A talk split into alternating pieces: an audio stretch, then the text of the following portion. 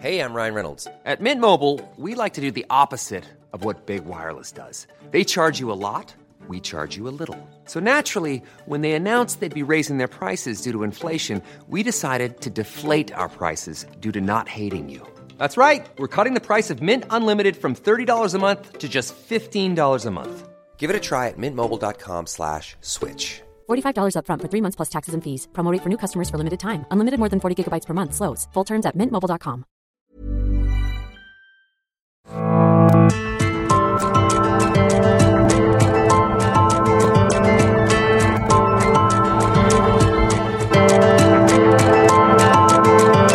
Heraldo Media Group presenta Me lo dijo Adela con Adela Micha.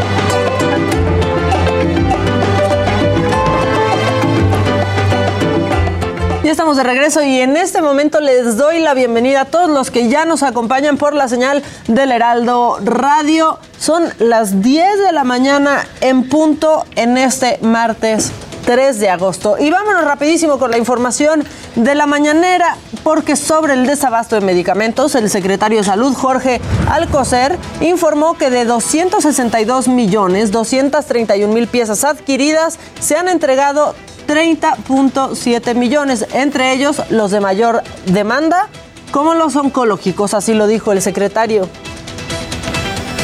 Esta concluye cuando el proceso del almacén a la farmacia y de la farmacia a, las manos de los pacientes, lo cual lo seguiremos vigilando en forma estrecha por diferentes razones para asegurar que llega lo que se envía y que se, lo que se requiere de manera meticulosa. Lo haremos para lograr que cada día se cuente en forma gratuita con los medicamentos que requiere la población.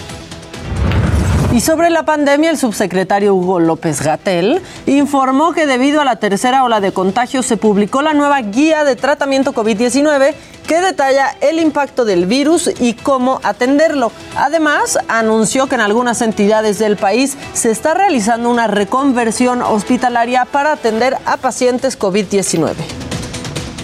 Cuando tuvimos el descenso de la epidemia, eh, reutilizaron las camas COVID para los otros propósitos, pero en este momento ya están en un proceso de reconversión.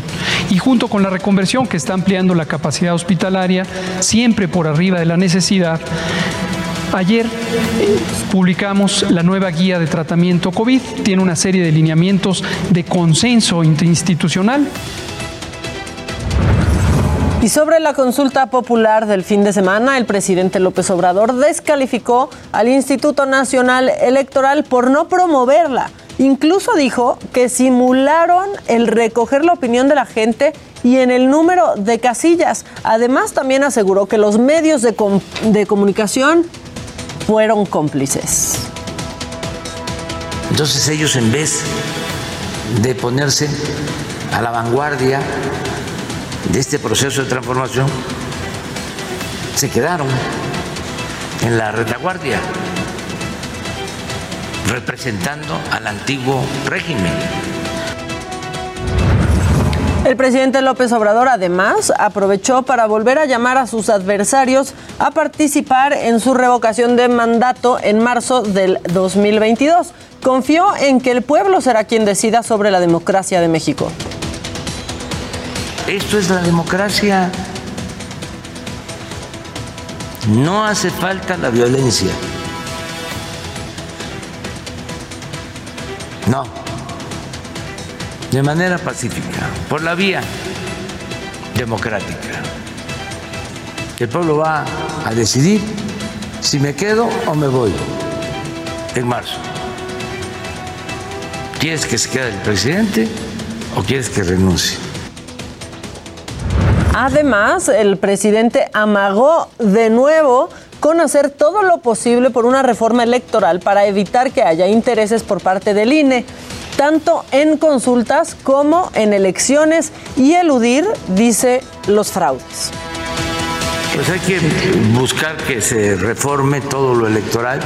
En su momento vamos a presentar una iniciativa de reforma en lo electoral, porque sí tenemos que ir fortaleciendo cada vez más el método democrático.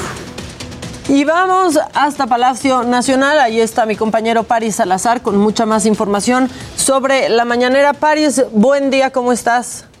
Buenos días, Maca, amigas, amigos de Heraldo de México. Así es, y es que esta mañana el presidente Andrés Manuel López Obrador aseguró que el gobierno de México no descarta vacunar contra el COVID-19 a las niñas, niños y adolescentes con enfermedades que necesiten alguna protección especial de salud. Y es que en Palacio Nacional López Obrador dijo que si organismos internacionales de salud aprueban la vacuna para menores de edad, el gobierno mexicano las va a adquirir. También reiteró el compromiso del gobierno de México para vacunar al menos con una dosis a todos los mexicanos mayores de 18 años para el mes de octubre.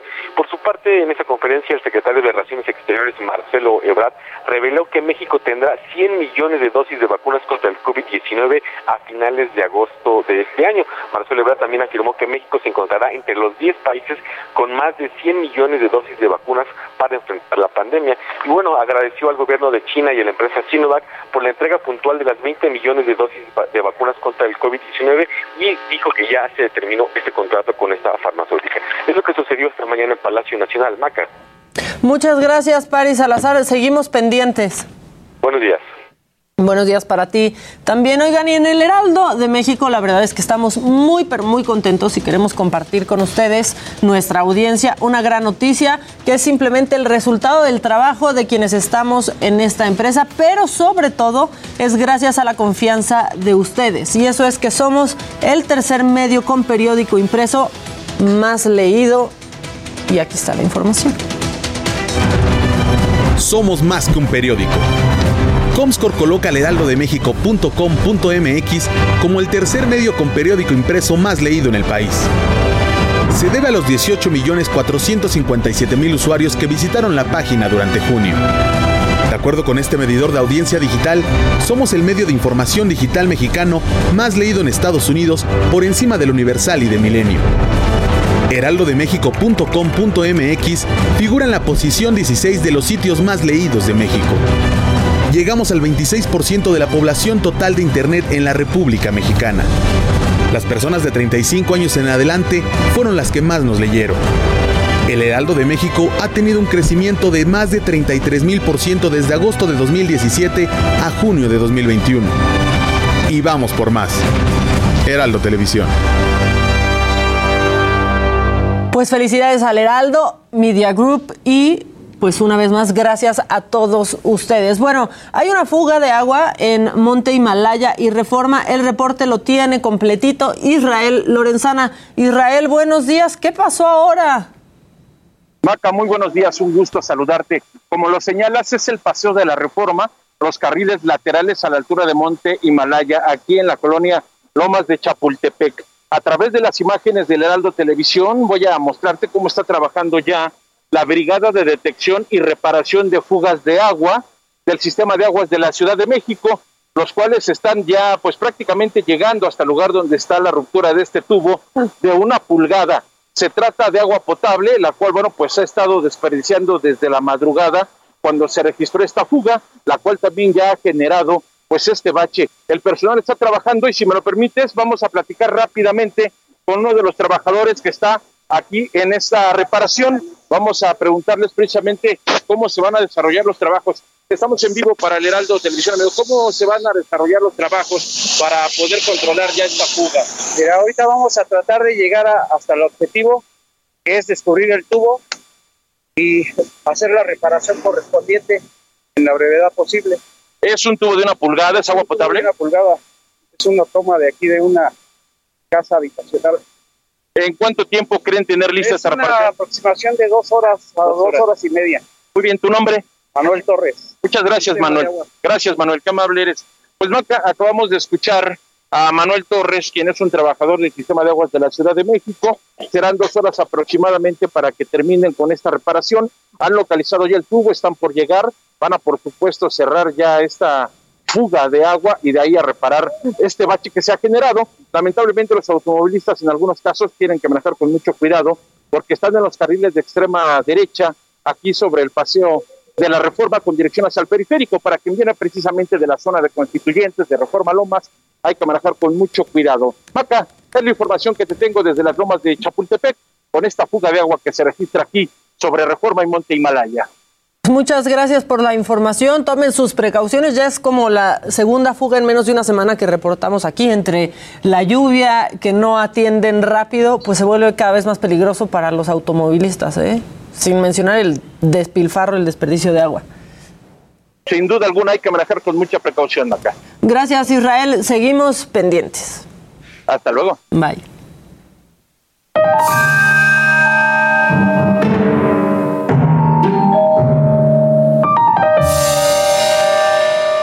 Estamos en lo macabrón y yo quería guardarme ya para esta segunda tanda de macabrón, ya que estamos todos los que somos y somos todos los que estamos, ¿no? Que está radio, que está YouTube, que está eh, Facebook y por supuesto Heraldo Televisión aquí. Este, pues alguien le tiene que decir a Vicente Fox que no da risa su Twitter. ¿En serio? Alguien en serio ya. Martita, Martita, tú, sí, mira, tú favor. dile, cuéntale, eh, también que, que entienda pues que, o sea, pues esto de la consulta, la verdad es que no, no da risa, arrasó el sí, más allá de cuántos hayan ido a votar. Ayer veía un meme en donde señalan a México y dicen, único país que se enoja porque le pregunten qué es lo que quiere, ¿no? Y estaba, y estaba México porque sí estaba súper polarizado el fin de semana, sobre todo en redes sociales, esto de la consulta y la gente desacreditando a quienes iban a ir a votar. Evidentemente habrá cosas que ajustar, pero de que es un buen ejercicio, es un buen ejercicio. Y Vicente Fox subió un video para radio, les digo, están Vicente Fox, Felipe Calderón y Enrique Peña Nieto bailando, es un deep fake, ¿no? Sí. Ah, bailando y cantando Can't Touch This. Yo lo que vi no podía creer que lo había compartido Vicente Fox en serio en su Twitter. Exacto. Exactamente, o O sea, es burlarse La verdad es que Exacto, lo veías y no lo, lo creías, pero aparte se ve súper agresivo, se está burlando, eh, no, le está dando la razón al, al presidente, Sí, hablando desde un privilegio, desde una, un lugar de poder. Y como demostrando o queriendo decirnos que pues son intocables. Que le ¿no? pongan control parental. Exactamente. Que no tuitee después de las 10 de la noche, después del ribo, ya lo hemos dicho, desde que después del ribo ya Claro, quiten el celular al expresidente no sé si es el Vicente ribo o el Fox. porro. No, se echa el porro y se Creo que a dar risa. la constante es que, es eso está- no dio risa. Sí, no. O sea, la gente no reaccionó como de, ay, mira qué chistoso. Eh, pues igual le dio risa a Peña Nieto o a Calderón, pero mucha gente no tenía, eh, pues no tiene el mismo sentido del humor y no nos da tanta risa esta situación como, como al expresidente. Pero bueno, ya que estamos en hechos macabroncísimos, eh, pues fíjense que esta es la historia de un hombre que de plano decidió ir a destruir el edificio que él mismo construyó porque no le habían pagado su sueldo. Ay. Se llevó el tractor. Adelante con las imágenes, cabina, por favor, mientras yo les cuento. Aquí vemos cómo está, pues llevándose el balcón, o sea, los balcones del edificio que, que construyó, porque simplemente no le habían pagado. Se llevó ventanas, balcones, paredes, este, incluyendo bodegas donde se almacenaban tanques de gas. Causó daños valuados en cerca de medio millón de dólares. Al, pues al terminar de sacar su ira, este hombre se subió al coche, se fue del edificio y aquí es donde pues les demostramos que esto sucedió en otro país, que sucedió en Alemania, porque fue él mismo a la comisaría local para entregarse voluntariamente con las autoridades. Él fue a entregarse, explicó la cosa, pero es muy inteligente. Es muy inteligente porque, aunque ahorita está enfrentando daños en propiedad ajena, podría ser que no haya delito que perseguir porque como todavía no le han ca- acabado de pagar ese edificio, le sigue perteneciendo. Entonces ganó, como sea, ganó. Claro. Porque ya le pagaron una parte, pero todavía no acaba de ser de los otros y pues destruyó su propiedad. Exacto. Podría ser que le salió bien el berrinche. Pero quieren más, quieren más. A ver, ¿qué dice la gente? Recuerden que está loquito y ahora, más con eso de que anda promocionando los cigarros. De, bueno, están hablando de, de Vicente Fox. También dicen, mi niño hermoso es Jimmy. Saludos desde el Estado de México, los veo diario. Eh, mi novio es Casarín, dice Monse Huerta. Eh, Pero bueno, vamos con más macabrón, porque ahora resulta que en Estados Unidos hay closeterismo. Closeterismo de vacunación. Y es que hay estadounidenses que van, que se vacunan contra COVID a escondidas por el miedo que le da el qué dirán. O sea, por el miedo que le, que le da lo que diga su, su familia. Eh, así lo contó una doctora de mm, una doctora a CNN que llegan varias personas pues disfrazadas completamente, ¿no? Como Peña Nieto en Nueva York con su, con su novia y pidiendo peluca. que no se informe absolutamente a nadie que se les aplicó la vacuna. Los médicos, pues por supuesto, tienen que proporcionar esa privacidad y resguardar, ¿no? Eh, la identidad de estas personas. Lo que está pasando es que son jóvenes los que están llegando, que están, ellos pues no se resisten a la ciencia ni a la innovación y entonces dicen, pero por favor, no, no se pueden enterar mis papás que son antivacunas y si saben que yo me estoy vacunando, eh, pues me van a regañar o se van a ir en mi contra. Missouri, que es donde está sucediendo esto, tiene al 41% de su población vacunada, esto según los Centros de Prevención para el Control de Enfermedades, bueno, el CDC. Eh, y es uno de los 49 estados en Estados Unidos que experimentaron al menos un aumento del 10% en casos COVID. Por otro lado, pues Trump está que no sabe qué hacer y no sabe cómo reaccionar porque públicamente ha sido un defensor de que él y que gracias a él la vacunación llegó No, a bueno, Estados Unidos, pero pues por otro también está promoviendo que la gente sea 100% libre de vacunarse o no. Entonces, pues no, no sabe. ¿Y esto por qué? Porque, bueno, pues la mayoría de los eh, republicanos, ¿no? De quienes están del lado de los republicanos, son, pues no están a favor de las vacunas. Entonces Trump no sabe qué decir. Por suerte no tiene Twitter, ni Facebook, ni Instagram. Exacto, para compartir la seguir opinión. compartiendo estas opiniones. Pero, eh, pues yo creo que eso sí está macabrón. Así que si ustedes nos están escuchando o viendo desde Estados Unidos, quizás a quien tengan junto sí esté vacunado y pueden estar tranquilos. Puede, no se preocupen, puede no ser, subieron ¿eh? su selfie. Ya ves que sin- si no hay selfie no te vacunas, parece. Exactamente. Y si no vas al gimnasio y no subes la foto, tampoco, Tampoco. cuenta. Este, otra cosa rápido, macabrón, es que el 18% de los trabajadores en Estados Unidos está dispuesto a dejar su trabajo por el uso obligatorio de mascarilla y de la vacunación. Oye, ¿y y eso está macabrón. Y Facebook está diciendo que tienen, o sea, van a volver a oficina, pero tienen que usar mascarilla. Sí, es obligatoria. Exacto. Lo mismo, lo mismo ha dicho Google y Netflix también ha hecho obligatoria la, la vacunación. Y pues 18% de las personas no piensan trabajar en un lugar donde esto sea obligatorio. Y yo la verdad no lo entiendo, pero pues quién soy yo, así que no importa. ¿no? Eso del closet de las vacunas está.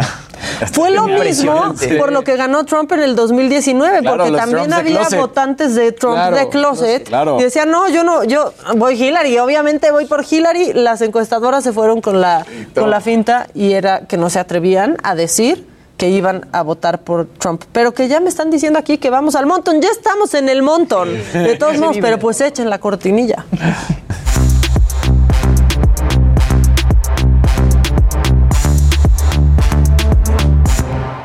Bueno, ya que estamos aquí, ya nos están regañando en Facebook que dicen que, que las payasadas de Fox han sido alentadas por ustedes. Perdón, pero, Pero no, porque no nos han dado Ah, risa, claro, ni siquiera. por supuesto Ni que siquiera no. nos han dado risa, más allá de que averiguamos sobre los seis dedos, pero no tuvimos respuesta, respuesta formal. Bueno, estamos en el montón, están en la mesa Luis G.I.G., Jimmy Sirvent y obviamente Dani López Casarín. Claro que yes. Dispuesto a arrebatarle la palabra a quien sea, así que. Hasta ti, Maca. Es más, ya. No, no, no. Perdón, pero no te enfermes de poder porque no está la señora en la casa, pero está la señorita. La señorita Está de la señorita. casa. ¿Quién va? Jimmy, vas. Oye, tenemos que platicar eh, de lo de Juan Pablo Medina, nos lo platicaba, nos lo preguntaban ahorita en el chat y pues hospitalizan a Juan Pablo Medina, se dice por ahí que estaba pues en plena grabación de una serie, se empezó a sentir mal, lo hospitalizan por, por una trombosis y pues no se saben más detalles, se piensa que quizá la trombosis pudo haber sido este, pues a causa de la vacuna, porque él es muy joven, él tiene 43 Pero años. Yo sí, yo quisiera que no nos concentráramos en eso. Sí, no. La, la verdad es que no lo podemos saber. Claro. Tenemos que irnos Y- a, a vacunar. Claro, ¿no? Y obviamente hay varias versiones en este momento con esta nota y habrá que entender qué es lo que va a ocurrir realmente cuando salga ya la, la- la declaración oficial ¿no? de todo esto. Habrá que clarificar después. Hay muchos rumores alrededor de esta nota, pero eh, justamente su agencia DRP dicen que está fuera de peligro, que ya Juan Pablo la libró y pues se está esperando a que se den otras notas y se clarifique realmente qué es lo que está pasando con Juan Pablo. Entonces lo estaremos comunicando después, pero la buena noticia es que está fuera de peligro. Lo que dice eh, Tri Management, que es la agencia de representación de Triana Casados, que es su manager, estimados medios de comunicación, amigos y público en general, nos dirigimos a ustedes para confirmarles que Juan Pablo Medina se encuentra estable y en recuperación en compañía de sus seres queridos después de haber pasado por un estado crítico de salud. Apreciamos todas las muestras de cariño y preocupación expresadas y agradecemos mucho el respeto a su, a su privacidad y prudencia en este momento. La verdad es que sí hay muchas especulaciones en este Claro. momento que ni siquiera valen la pena decir, es un asunto personalísimo. Juan Pablo Medina es un gran amigo de, de este programa, de Saga. Eh, yo le tengo mucho cariño y desde aquí pues a él y a su familia le mandamos un abrazo fuerte y esperamos verlo pronto sano y completamente restablecido. Ahora, quiero hacer hincapié justo en el tema de, la información hasta que se clarifique y sea real, porque justo en este momento y de acuerdo a lo que nos comparten nuestros amigos de trendingtopics.mx, una de las búsquedas más populares en este momento en Google justo es Juan Pablo Medina. Así que mucha gente está buscando información y seguramente va a haber mucha información que no está clarificada, que no es falsa. Así que, por favor, eh, sobre esperar. todo por, por los familiares y por todo esto, habrá que esperar hasta que obviamente se, se nos diga qué fue lo que ocurrió ya en la parte Sí, médica. y no desvirtuar, ¿no? O sea, no desvirtuar, no llevarlo esto a temas de la vacuna. No nos hace falta ahorita especular sobre el tema. Por ahí lo sacó una revista de de espectáculos de circulación nacional. Y justamente nosotros estamos para contrarrestar eso y no llevarlo a ese territorio. No, la verdad. Pues sí, estaremos, estaremos eh, pues dándole seguimiento y les estaremos informando la situación de Juan Pablo. Afortunadamente, como dijimos, ya está fuera de peligro. y bueno, en otras noticias, aquí también hemos estado hablando mucho de The Weeknd, que se ha convertido en uno de los artistas más populares del mundo en los últimos años. Blinding Lights fue la rola más escuchada de todo 2020 y ahora acaba de lanzar un teaser de una nueva rola que a mí se me hizo espectacular porque eh, justamente la usaron como comercial en una parte de la justa olímpica. A ver si lo podemos ver ahí en pantalla. Es justo eso que escuchamos por ahí, que justo están relacionando mucho a que el nuevo disco de The Weeknd va a sonar un poquito entre, entre Quincy Jones y Giorgio Moro- Moroder, perdón. Y justamente utilizaron este pedazo de la canción para hacer publicidad de la carrera de 800 metros y 200 metros femeniles. Y bueno, al parecer este nuevo disco de The Weeknd va a traer varias colaboraciones. Por ahí se está hablando de que va a colaborar con Tyler, the Creator y Kanye West. Y de repente Kanye West también publica en Twitter pues, una serie de llamadas, su historial de llamadas. Y parece ser que ya habló por ahí con The Weeknd. Entonces el nuevo disco de The Weeknd seguramente va a traer unas colaboraciones interesantes. ¿De qué te estás riendo? Pues del historial de llamadas, así eso lo publicó. nota, ¿no? O sea, así lo hizo. Sí. Kanji es otro que dices, no, bueno. Así lo dio a conocer. Bueno, que hace poco se hizo viral porque no quería que lo reconocieran en un estadio Ajá. con una media. Con una media en la cabeza y con pants rojos. No, y luego se hizo viral también porque se quedó a vivir en ese estadio en lo que saca su nuevo disco. Se quedó a vivir en, en el, en el estadio Mercedes-Benz. Ahí presentó su álbum Donda, que según él iba a salir en una fecha determinada y ahorita pues ya movió la fecha de estreno, pero se quedó a vivir en Para el evitar estadio mientras filtraciones. tanto. Sí, exacto. Muy bien, qué padre. No, no. Qué, pa- qué- qué innovador es Kanye West. Sí, qué sí, bárbaro, oigan, qué bárbaro.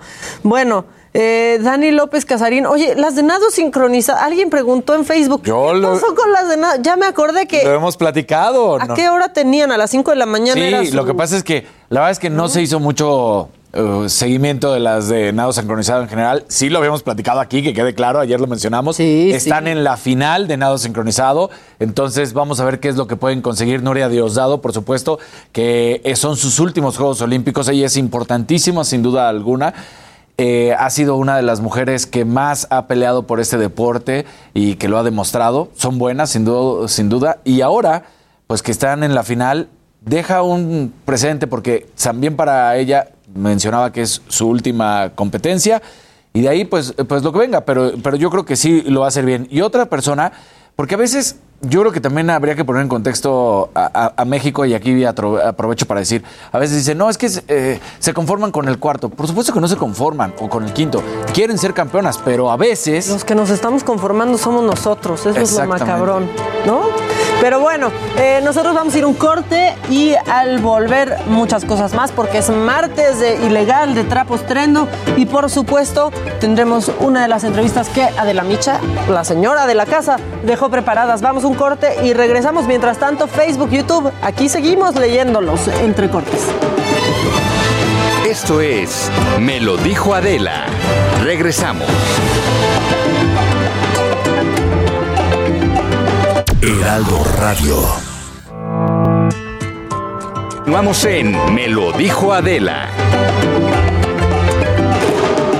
Ya estamos de regreso, esto es Me lo dijo Adela, nos escuchan por el Heraldo Radio y el Heraldo Televisión y les cuento que hace unos días Adela entrevistó a la escritora Sabina Berman. Ellas hablaron de su más reciente libro HDP, una novela muy realista y los invito a que escuchen esta conversación entre Adela y Sabina Berman. Sabina Berman, me da un enorme gusto poder saludarte. Lamento mucho que no podamos hacerlo de manera personal y presencial, pero son los tiempos que corren y los que nos tocan vivir, ¿no? Así es.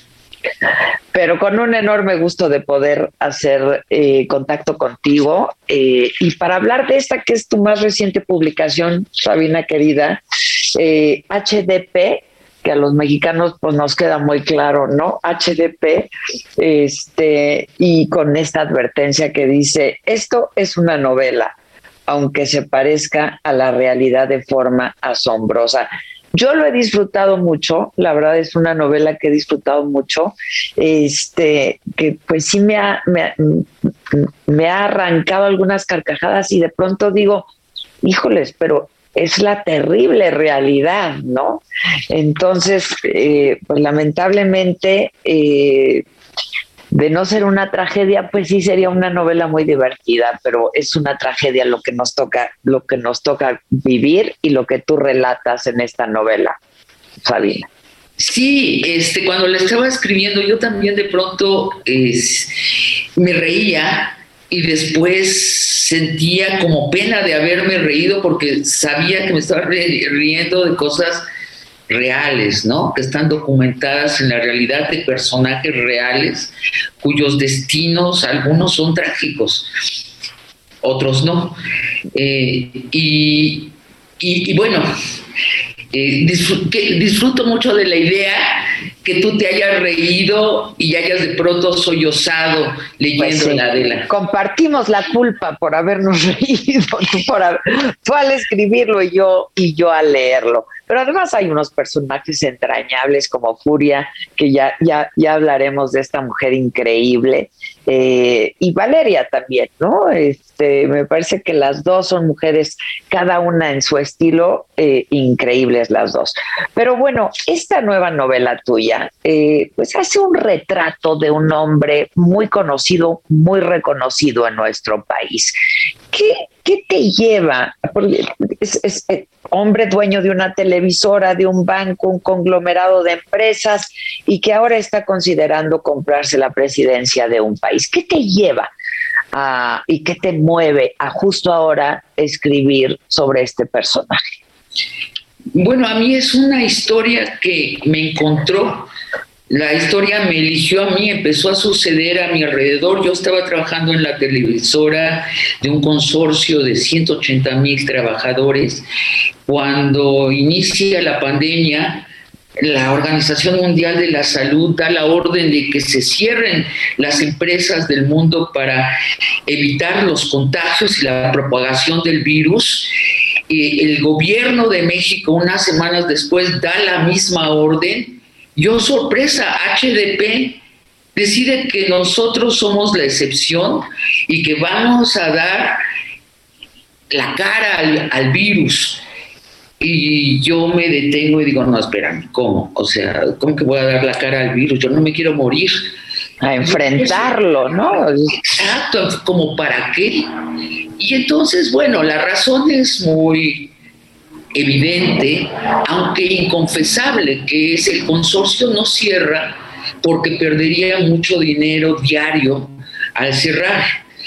Y después el consorcio descubre que al contrario, si no cierra, está haciendo el negocio de su historia.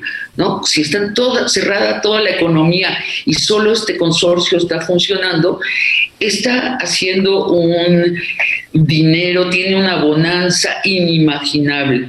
Y en medio estábamos, estamos los 180 mil trabajadores. Bueno, yo empiezo a tomar nota, eh, Adela, empiezo a platicar con muchos trabajadores que son gente que si no cobra su salario, su quincena, pues su familia y ellos se mueren. Entonces están en un dilema imposible, elegir entre el virus o el hambre. Y después también, pero también hablo con los ejecutivos, los altos ejecutivos que ganan 500 mil pesos a la quincena y que tienen ahorros, propiedades, pero que también deciden quedarse. Y hablo también con los poquísimos que se van y, te digo, este, cuando ya por fin me decido a irme, tardíamente, empiezo a revisar mis notas y empiezo a, darme cuenta que allí hay una novela y me siento con la obligación de escribirla. No solo porque es un gran material para un escritor, sino porque creo que alguien lo tiene que contar ¿Por qué, ¿Por qué optaste por la novela? Tú eres comunicadora, periodista, eres colaboradora en diarios, programas, etcétera. ¿Por qué optaste por la novela? ¿Te da más licencia? ¿Por, qué? Porque me da licencia de estructurar de una forma muy clara y muy, este, muy entretenida, pongámoslo así, eh, y sobre todo porque me da licencia de entrar a los sistemas nerviosos de los personajes, narrar esos detalles humanos que en un reportaje periodístico no hubieran cabido. Contar, por ejemplo, Valeria, cuál es su dilema de una chava que nació en Iztapalapa, que viene de la clase proletaria, pero que tiene una inteligencia sobredotada y termina graduándose eh, con un doctorado en Harvard de negocios y de pronto está instalada entre este dilema y lo entiende también. Bueno, en un reportaje no hubiera podido entrar al sistema nervioso de Valeria y contarte en dónde vive y cuáles son sus emociones ante este dilema de, elegir entre ser leal a este HDP hipercapitalista, sin otra religión que el dinero, o ser leal a los trabajadores, de, que es de donde ella viene. También me da licencia de, la, de entrar al sistema nervioso del sistema. ¿Qué es eso? La religión del dinero. Lo que te hace ganar dinero es bueno. Lo que te hace perder dinero es malo. Por lo tanto, los buenos son los ricos Vaya, los santos son los billonarios. Esos son los favorecidos por el Dios del dinero, como es evidente. Y en contraste, los malos son los pobres, porque algún pecado estarán cometiendo que los convierte en pobres. Que es una crítica al neoliberalismo, ¿no? Pero también hay una crítica otra vez a, la política, incluso a la administración actual, porque esta es una novela pues, muy actual y la escribiste durante pandemia, ¿no? Sí, eh, eh, pues yo lo pondría, yo le quitaría la palabra crítica, o sea, mi intención no fue hacer una crítica, sino retratar. Ahora estoy segura de que muchos cuando lean sobre las cómo se tomaron las decisiones sobre la pandemia por esta administración, pues tendrán cosas que pensar al respecto, morales. Eh, fue una decisión muy clara y que, mira, la conocemos, pero no la hemos discutido en México. Sí, ¿no? Este, este, presidente decide muy claramente no endeudar al país. Y en, la novela se cuentan las circunstancias precisas según mis informantes, cómo sucedieron, en dónde sucedieron, con qué palabras. Pero todos sabemos que la decisión de AMLO fue no endeudar al país, no sacrificar el futuro de la economía mexicana en aras de gastar en la pandemia. Parece ser que somos el país que menos gastó durante la pandemia. Eh, pues sí, pero el costo es muy alto también, Sabina, en el presente y sin duda en el futuro, ¿eh? Así es. Sin duda en el futuro. El, el, costo son vidas humanas. Sí, es una radiografía de esto que, que está pasando.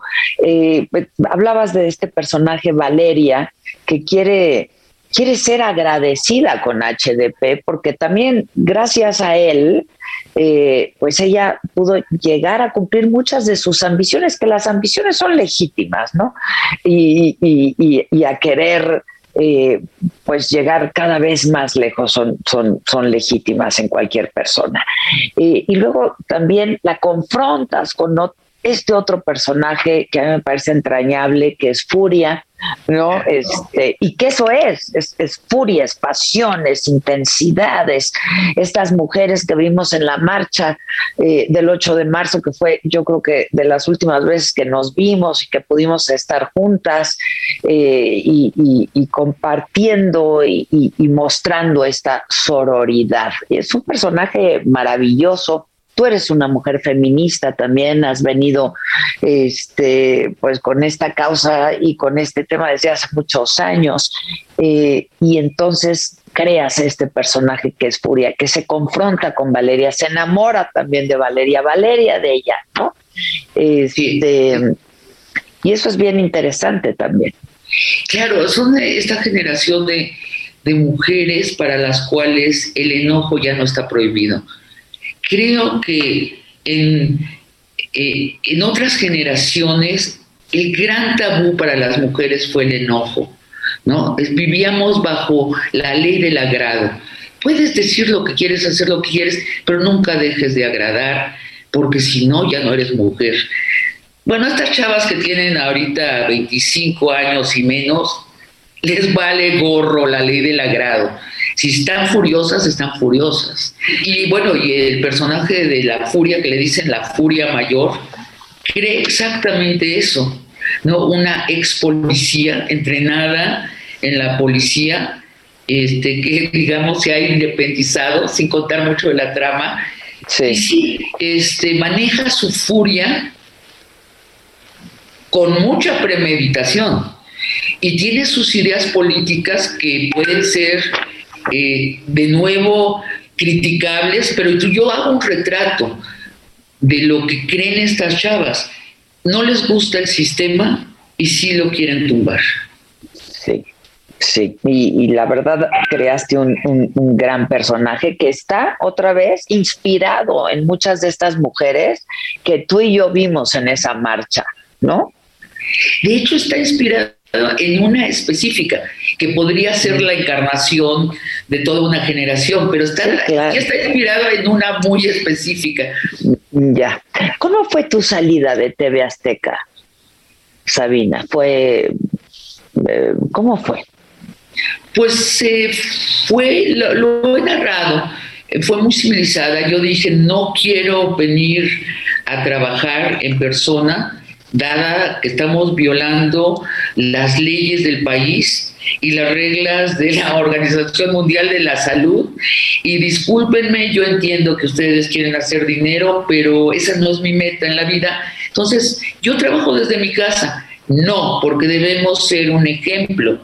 Entonces, eh, yo dije, no, disculpen, no solo quiero preservar mi vida, sino quiero no ser cómplice en un esquema como el que está sucediendo y me fui. Así de sencillo. Simplemente te fuiste. Me fui. Ahora, ¿qué crees que pase con la ya está publicada esta novela? Este, ¿qué crees que pase? Eh, ¿Qué esperarías que pase, Sabino? Porque no es solo un entretenimiento, ¿no? Es, a ver, otra no. vez, es una radiografía y es una invitación a una toma de conciencia, ¿no? Totalmente. Yo espero que quien lea la novela se pregunte si no está inserto o inserta en una pirámide semejante y si no le está vendiendo la vida al dinero y más estúpidamente al dinero de otra persona. Porque los HDPs son estos señores de las cimas de las pirámides que se llevan una ganancia exagerada, muy exagerada, que lo que sus altos ejecutivos, esos que cobran 500 mil pesos quincenalmente, es nada, son cacahuates. Eso lo ganan los HDPs en 10 minutos. Y estoy creo exagerando, creo que ganan mucho más. Que la gente que lo lea diga, yo estoy inserto en esto, ¿y por qué? ¿Y por qué estoy sacrificando lo único que tengo, que es la vida, a este sistema? Para mí fue toda una toma de conciencia, fue una travesía la novela. Cuando terminé, yo había cambiado. Y eso espero que le suceda a la gente que lo lea. No encuentro una motivación distinta para escribir algo así que esa, que sea un túnel del que salgas distinto. Eso para quien lo, para, para nosotros los lectores. Para aquellos que se ven reflejados, que están retratados aquí en esta novela, eh, ¿esperas alguna respuesta o algo? No tengo la menor idea. Eh, no tengo la menor idea, me ha Porque si, si son HDP, son HDP. Hay un HDP, el de la cima de la pirámide. Los de abajo son empleados del HDP, este, pero a veces se confunden, ¿no? Hay una frase ahí furiosa en, eh, en medio de la novela que dice, Valeria dice, me dan tristeza los perros porque cuidan la mansión del amo, pero siguen durmiendo en la perrera. Sí, sí, sí, sí. Este, no sé, no tengo la menor idea. Creo que tenemos una gran costumbre ya de rebasar esos límites y es nuestra obligación. Y esto justamente no le gusta al presidente actual, a nuestro presidente actual, a López Obrador. ¿Eso cómo te ha hecho sentir a ti? Tú has sido una mujer de izquierda, una mujer con una trayectoria. ¿Cómo te hace sentir a ti esto, Sabina? Triste, ¿eh? me hace sentir triste porque creo que el presidente tiene una definición de la misión de los periodistas o de los intelectuales que es distinta a la definición que tenemos los periodistas y los intelectuales, en especial de los de la izquierda. Los de la izquierda somos críticos, pero por mandato. Entonces, yo creo que los mejores periodistas eh, de la izquierda del país han apoyado al presidente, pero no críticamente, ya han criticado los que, lo que les parece criticable, que no es poco. En el ejercicio del poder todo el tiempo hay cosas que, que saltan, ¿no? ¿Cómo puedes no criticar el asunto de los hermanos del presidente? y tener una opinión de qué debería hacer el presidente. Criticar no quiere decir desechar el proyecto. Monsiváis, muy amigo del presidente, en el 2006, el día de la elección, me dijo, estoy preocupado. Él creía que iba a ganar López Obrador y dijo, estoy preocupado porque si gana ahora, ¿qué hago yo? Lo voy a tener que criticar. y, lo, y decía torturado. Sí, sí, pero pues sí, por supuesto, este es el material para sobrevivir de quienes se dedican y nos dedicamos a esto. Este, y el presidente, pues, ya hasta instauró una nueva sección en la mañanera que se llama El quién es quién de las mentiras, donde hay muchas mentiras también, ¿no? Donde hay, muchas, mentiras. Hay muchas mentiras también. Y también este esta no definición del presidente por apoyar el feminismo en nuestro país, ¿no? Este, soy humano, no se declara feminista. Eso también yo supongo que te tiene no solo triste, pero decepcionada e incluso enojada, como a furia, ¿no? Sí, y sobre todo la, que no, no era necesario. O sea, la izquierda y el feminismo han ido brazo con brazo en otras latitudes. Y es lógico, comparten esta idea de la igualdad, que debemos ir hacia, hacia sociedades donde no te vuelva desigual dónde naciste, con qué género sexual naciste, eh, con qué color de piel. Entonces son perfectamente compatibles. Es más, yo creo que mucho reside en lo verbal. El presidente pudo haber dicho soy feminista y no hacer nada. Y hubiéramos estado mucho mejor. Claro que utópicamente quisiéramos que además el gobierno de izquierda tuviera una política pública feminista en serio. bueno, no sucedió, pero que además diga él que no es feminista y es humanista, siento que necesita una asesora feminista. No sé qué piensas. Este, hay alguien allí que le debía explicar qué es el feminismo al presidente. Es innecesaria esta confrontación. Lo lamento mucho. Pero tampoco lo hizo como jefe de gobierno, ¿eh? Tampoco. Tampoco lo hizo como jefe de gobierno. Tampoco. No, no, estoy totalmente de acuerdo. Ahora, cuando hablamos de, de las zonas eh, criticables del gobierno, no quiere decir que uno no diga, espera, pero reconozco que sí el giro hacia la izquierda del país es bueno. Este es mi caso. Yo no quiero regresar a un neoliberalismo ciego. Quiero, quisiera que el país siguiera avanzando por la izquierda y por una izquierda democrática, feminista, libertaria, porque estamos tan polarizados que decir el, el presidente tiene las perneras de sus pantalones largas ya quiere decir que adoras al. Pues no. Sí, sí, pues no, pues no. Este, pues yo espero, eh, Sabina, que nos podamos ver muy pronto. Sé que te estás cuidando mucho y celebro que lo hagas porque a mucha gente ya se le olvidó. Ahora estamos enfrentando una tercera ola y seguro estás de acuerdo conmigo en que la estrategia pues no ha sido la adecuada, ¿no? No solamente la, la estrategia eh, para enfrentar esta, esta crisis sanitaria. Este, la verdad es que ha dejado mucho que desear, son muchos los fallecimientos, los contagios van en aumento, no hay un número suficiente de pruebas, etcétera. Este, y esto pues fue desde, desde que iniciamos, ya tenemos pues más de un año con esto y seguimos en lo mismo, ¿no? Seguimos en lo mismo. Sí, es- estoy de acuerdo. Es una decisión radical que tomó el presidente y que hay, hay en la novela retrato y como, como digo, esto deberíamos hablar de las decisiones importantes de nuestro país y no quedarnos nada más en las anécdotas y no verlas mal o bueno, sino entender, ¿no? Ese es el sentido de la novela.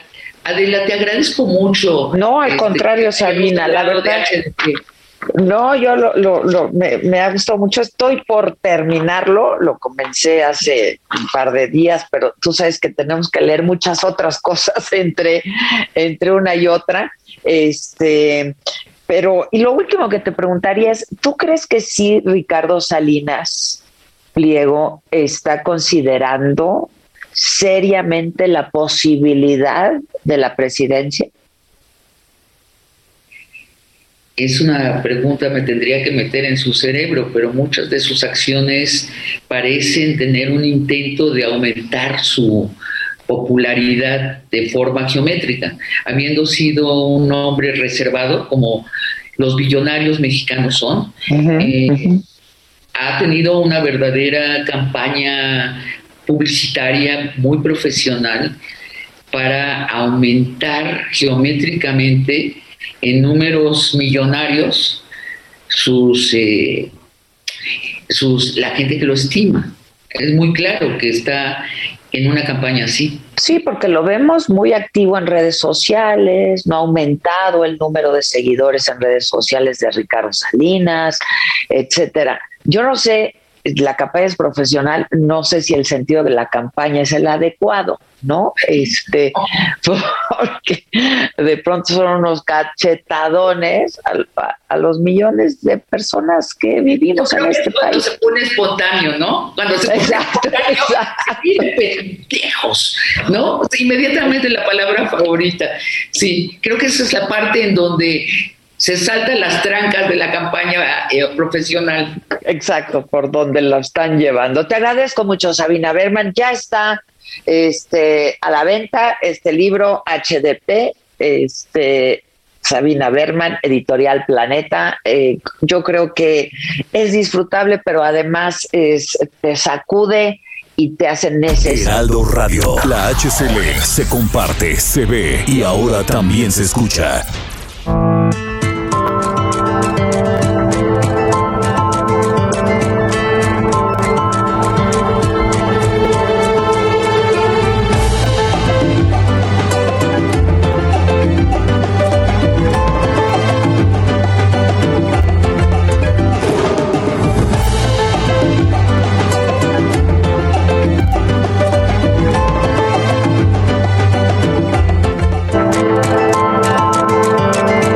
Continuamos en Me lo dijo Adela.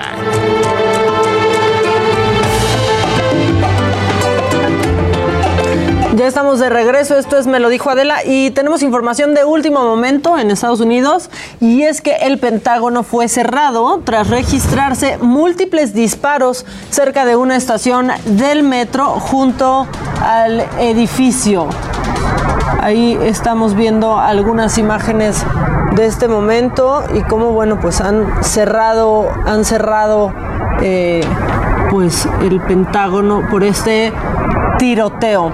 Y también de último momento en Nueva York, eh, Leticia James, que es fiscal general del estado, pues ha confirmado tras cinco meses de investigación que en efecto el gobernador Andrew Cuomo acosó sexualmente a varias mujeres quienes eran empleadas de su administración y la verdad es que esta información sí está fuertísima. Y también en Nueva York, Bill de Blasio, alcalde de la ciudad, informó que será obligatoria una prueba de vacunación contra COVID para poder ingresar a restaurantes, conciertos y gimnasios. Lo dijo Bill de Blasio. Bueno, información de último momento desde Estados Unidos.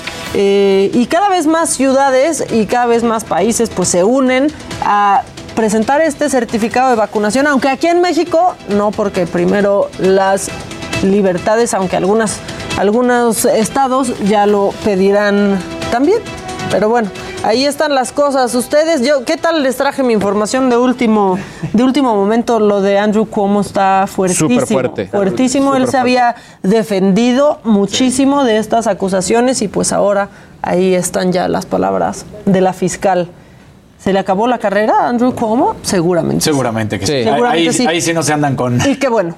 Seguramente sí. Y qué bueno. Luis G.I.G., tú tienes cosas de último momento. Sí, eh, se, se acaba de liberar una, una información eh, pues bastante pues en relación a todo lo que hemos estado hablando por acá y es que la cuenta de Instagram del Comité Olímpico Colombiano fue hackeada, Eh, pues dejaron ahí un mensaje en turco que bueno ya al traducirlo en español dice me gusta el deportista inteligente, ágil y también moral, cambiaron la imagen de perfil, pero bueno, en este momento no tienen acceso, obviamente, este Comité Olímpico a el control de su cuenta. Ya el FBI había mencionado que todo lo que tenía que ver con, eh, obviamente, la justa que se está llevando en Tokio, podría ser blanco de varios eh, ataques cibernéticos y que había que tener mucho cuidado con lo que estaba ocurriendo. Y bueno, esto es únicamente un ejemplo más de todo lo que está ocurriendo y que al final, pues bueno, se tienen que tomar muchas medidas cada vez eh, más fuertes con respecto a toda esta situación.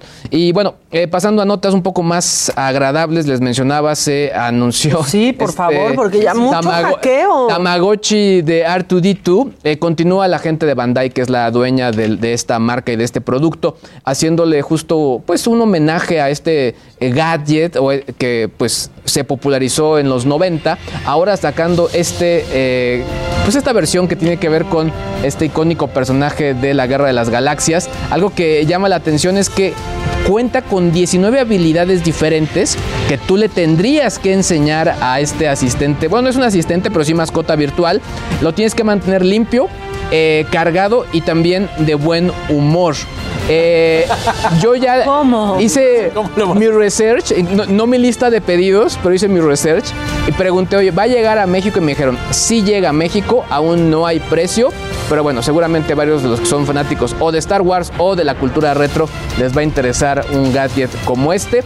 Eh, conserva los tres botones clásicos que hicieron popular al Tamagotchi y pues bueno, eh, ahora que sea el próximo eh, May the Fourth, pues bueno, será como yo con Adela, ¿no? El, Tamagotchi de Star Wars. Tú vas a hacer, sí, ya, mira, el Tamagotchi va a tener su Tamagotchi. Exactamente. O sea, Luis G.I.G. tendrá Tamagotchi de... Yo no le encontraba tanto el chiste al Tamagotchi, yo sí se los tengo que... Pero, ¿a poco no es icónico el Tamagotchi?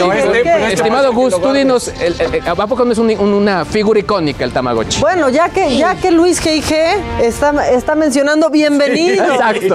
Gustavo, Hola, Gustavo Prado, porque es martes de Trapos 3 la sor, el claro. Yo tenía mi Tamagotchi pues- rojo. Y ya después tuve perros. Ya después empecé a cuidar gente. y ya pues, los perros ya, ya, no se me morían, pero el tamagotchi sí se me moría. Exacto, pues, exactamente. La gente, por suerte, no, Gusto. O sea, que decían no que, se muera. Decían que querían que hubiera uno de Jar Jar Binks, pero para que sí se muriera. Pero el tamagotchi es de los noventas. Claro. Junto con el Furby. huevito. Ajá. Sí. Ajá. Junto con el Furby. Pero yo en los noventas yo ya tenía 30. Pero tú tenías 17. Sí. Entonces, ¿por qué no tenías tamagotchi? Porque jugaba fútbol, yo que iba a andar haciendo el Újule. ¿Y por qué Ay, Dios dejaste de mío. jugar fútbol, Daniel. López Casarín? Oye, Gus, traes invitada, Traigo cuéntanos. invitado. Mira, Bienvenida. les presento. Hola. Hoy estamos ni nada menos ni nada más que con Katia Marlo.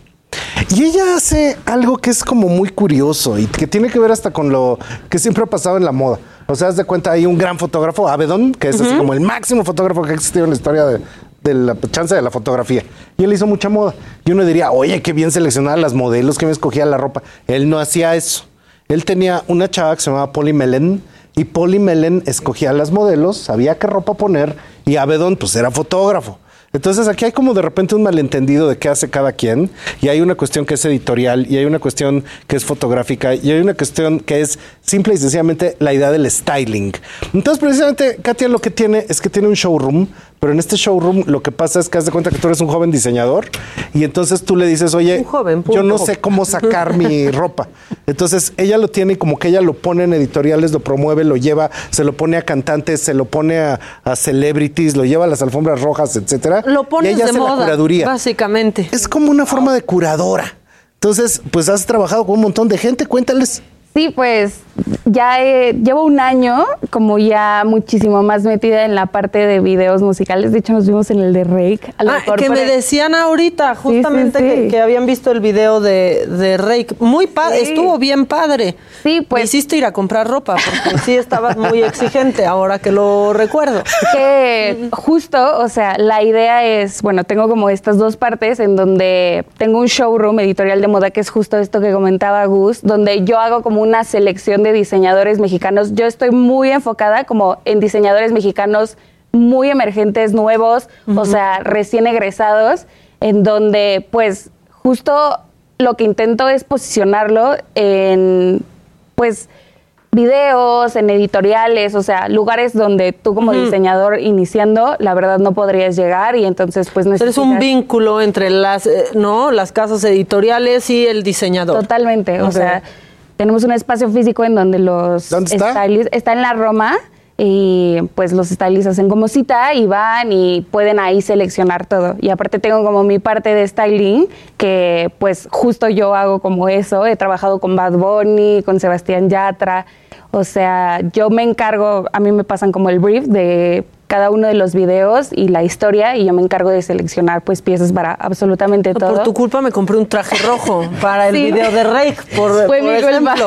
Fue Lo tu culpa. vez aquí también. Ya lo traje, sí, ya. Bueno, pues es que hay que rehusar también. O sea, ahí, ahí está Bad Bunny. Bueno, cuéntanos qué más. Y está padrísimo que de repente artistas como Bad Bunny volteen a ver este, a diseñadores que están empezando, ¿no? Y justamente se necesita un vínculo, que ese vínculo eres tú y tú puedes pues decirle a Bad Bunny, mira, voltea a ver a este diseñador o decirle a J Balvin, voltea a ver a este diseñador y no te sigas vistiendo pues con marcas nada más enormes. Sí, Le da la oportunidad al diseñador joven. Y de hecho ahorita estamos como en el problema de, a ver, ¿y yo cómo me meto a pasarelas cuando en este momento no hay pasarelas?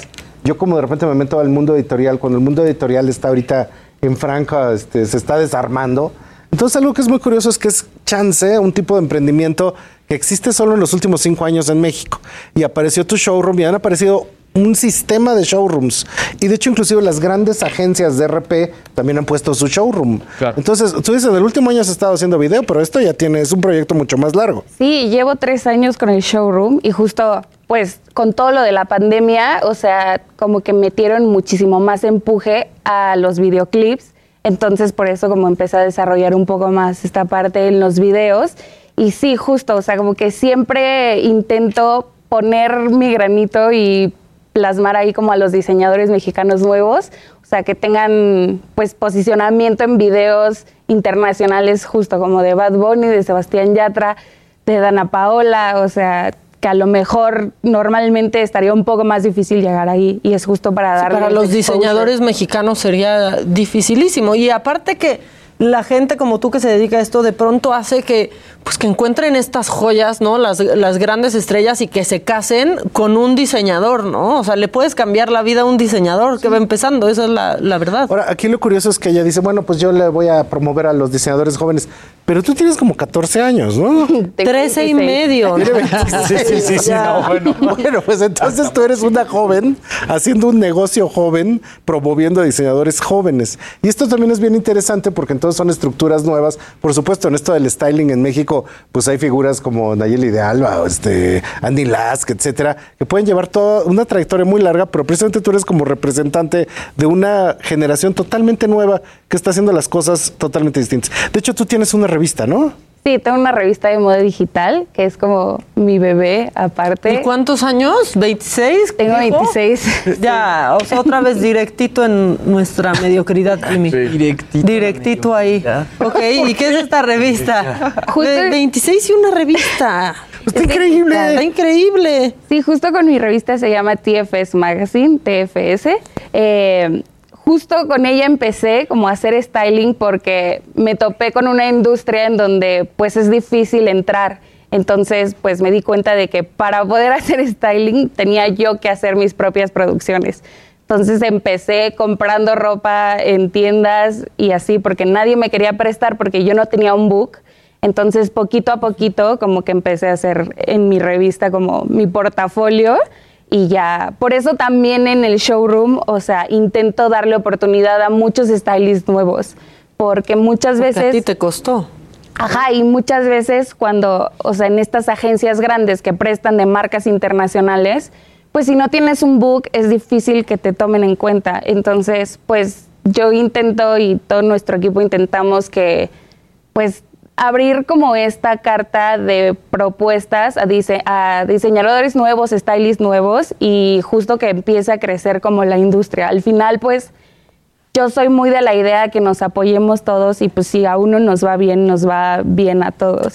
y es difícil, ¿no? Perdón, perdón Luis, es difícil en México hacer styling y que la gente valore tu trabajo y quiera pagar bien por ello también. Sí, totalmente. Creo que un problema grande es que hay como una sobresaturación. Es así de, ay, a mí como que me gusta la moda. Yo Voy a hacer styling. Voy a hacer Claro. styling. porque Es no el nuevo coser, Yo no sé DJ. hacer foto, yo no sé hacer. Primero stand-up, luego DJ y ahora stylist. Entonces, ella precisamente eh, viene de Guadalajara.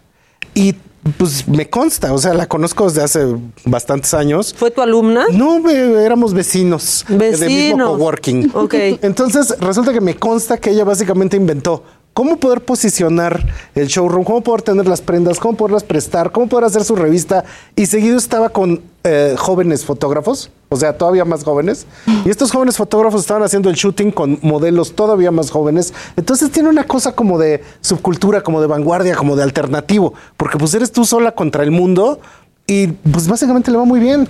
Y eso me fascina porque de hecho uno lo puede ver en que, digo, pues tengo miles de alumnos y alumnas y hay gente que sí se pone necia así de, yo voy a confeccionar y pues nunca llega a hacer nada porque de repente no ve el caleidoscopio que hay de poder hacer imagen, poder hacer redes, poder hacer medios, poder interactuar con el mundo digital, etcétera. Entonces ella sí lo vio. Y es que algo que es muy interesante, y sobre todo eh, al tener tú tu revista, yo recuerdo que esos primeros como temas del stylish o de la coordinación de moda, pues se veían en las revistas. Los grandes grupos editoriales tenían obviamente este tipo de departamentos, bueno, lo siguen teniendo, pero eh, eh, era también la parte importante era armar el concepto, es decir, voy a poner sí la ropa, pero también los objetos, voy a poner la decoración para darle el sentido a lo que quieres mostrar Es al una público. chambota. Es una chambota. O sea, no realmente. es nada más ir y escoger ropita. No, no, no, para nada. Es armar un concepto. Es desde De la hecho- paleta de color hasta, obviamente, el con- lo- toda la parte conceptual. Históricamente hay cosas que son particularmente extrañas que antes pasaban en México, porque como que el desarrollo de grupos desde lo que era,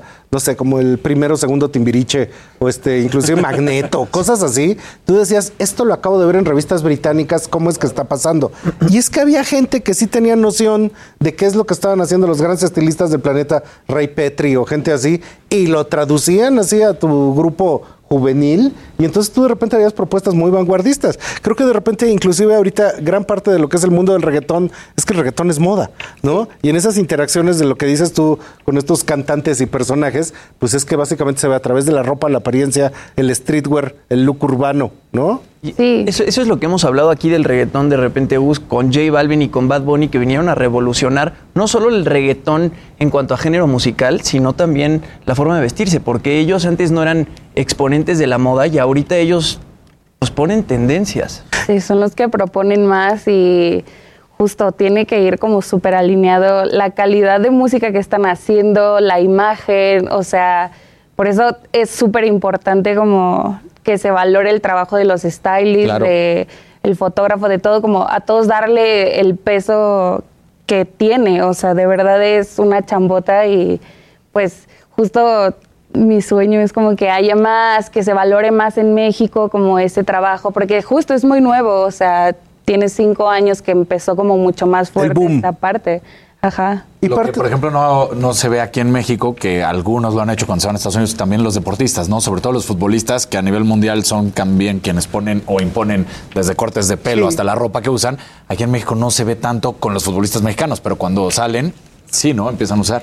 Pues mira, más o menos, ¿eh? Porque, por ejemplo, todo esto de Uribe Peralta y su transformación en que se, se volvió verdaderamente Ajá, un ícono. el Un hermoso fashion Peralta. icon. El hermoso. Ah, Herrera. Ajá. Pero, Héctor Herrera. No, Héctor Es que- es que Herrera. son- Es que Héctor. Herrera fue uno que vino hasta transformación de. Que ya se parecía a Sergio Mayer. ¿no? Ajá, ese fue Héctor Herrera. O sea, Porque pero- el hermoso Peralta también, que le decían el horrible Peralta. Y, Y ahora es el. Ajá, pero Qué una feo. cosa fundamental es que a nivel calle, o sea, nosotros hicimos un estudio y el señor de 50 años que vive, este, no sé en dónde, resulta que dijo: Pues si él se ve bien, pues yo también. Y que le decía: Oye, vieja, que me pinten el pelo. Y el señor me saquen empezó- rayitos, ¿sabes? Sí, el señor se empezó a arreglar de una manera distinta. O sea, sí tiene mucha influencia. Y esta cosa de que de repente los héroes del reggaetón, a través del streetwear, se hayan empezado a vestir así, sí tiene una salida en la calle. Entonces, Por esto es supuesto. curioso porque los chavos están viendo en Instagram desde los este, red carpets, las pasarelas, todas estas cosas. O sea, y ahí es donde dicen, yo me voy a empezar a vestir así. Y de hecho, he empezado a ver una cosa muy curiosa como que hasta las marcas ya se están preocupando de contratarte a ti o a todo el mundo del styling para vestir a la gente que va a ir a un evento, que va a ir a una activación, porque de repente las marcas entendieron así como de tengo que hacer que todo se vea mejor para poderlo activar. Sí, de no solo más mandárselo a la personalidad, ¿no? O sea, me imagino también que muchas marcas de pronto mandaban su ropa y lo veían en un evento y decían, no, ¿cómo? ¿Por qué lo combinó con eso? ¿Por qué se vistió así, no? Sí, es que es más fácil acercarte a un experto y justo que desarrolle toda tu imagen y que entienda quién eres, hacia dónde quieres ir, qué quieres proyectar y en base a eso hacer una selección de pues todo todo. Sí, ahora que sí lo hagan, ¿eh? Porque yo he ido a sesiones de fotos, de pronto me salen con unos tacones y les digo, neta me está saliendo con unos tacones, o sea, no hiciste tu chamba y no sabes que yo no me los pongo ni cuando esté muerta. No, porque también pasa eso con los stylists. Pero eso Sí te, pasa tienen que continuamente, estudiar. ¿no? Tienes que Sí. cuidar el cuerpo de la otra persona. Tienes que ver qué está dispuesto a enseñar y qué no está dispuesto a hacer. Sí, justo yo... Conocerlos. Sí, en mi proceso investigo mucho a la persona, también entiendo como el proyecto, lo que se quiere pues mostrar como al mundo y también para mí es súper importante que se sientan cómodos, más un artista o un celebrity, o sea, necesita estar cómodo para poder, o sea, que lo último que se preocupe es si se está viendo bien o no, porque también es horrible de que en la red carpet están jalando el vestido y acomodándose. Sí, porque te convencieron de más y tú como es el que sabe ya este caíste, ¿no? O, o de pronto también es como de quererlos llevar a lo que no son para romper, ¿no? Para que sea distinta, distinto el resultado, como de, pero es que es un vestido, porque nunca te ven con un vestido, entonces va a ser un shock de, no, güey, nunca me ven con un vestido por algo, ¿no? O sea, porque no se me da la gana, yo no quiero romper ahora en una foto que se va a quedar ahí para siempre con un vestido, entender a la personalidad que están vistiendo, ¿no? Y es que tienes que saber porque también, o sea, no sé, con Danny Ocean me pasó que él usa puras gorras, ¿no? Y en el video que hicimos juntos,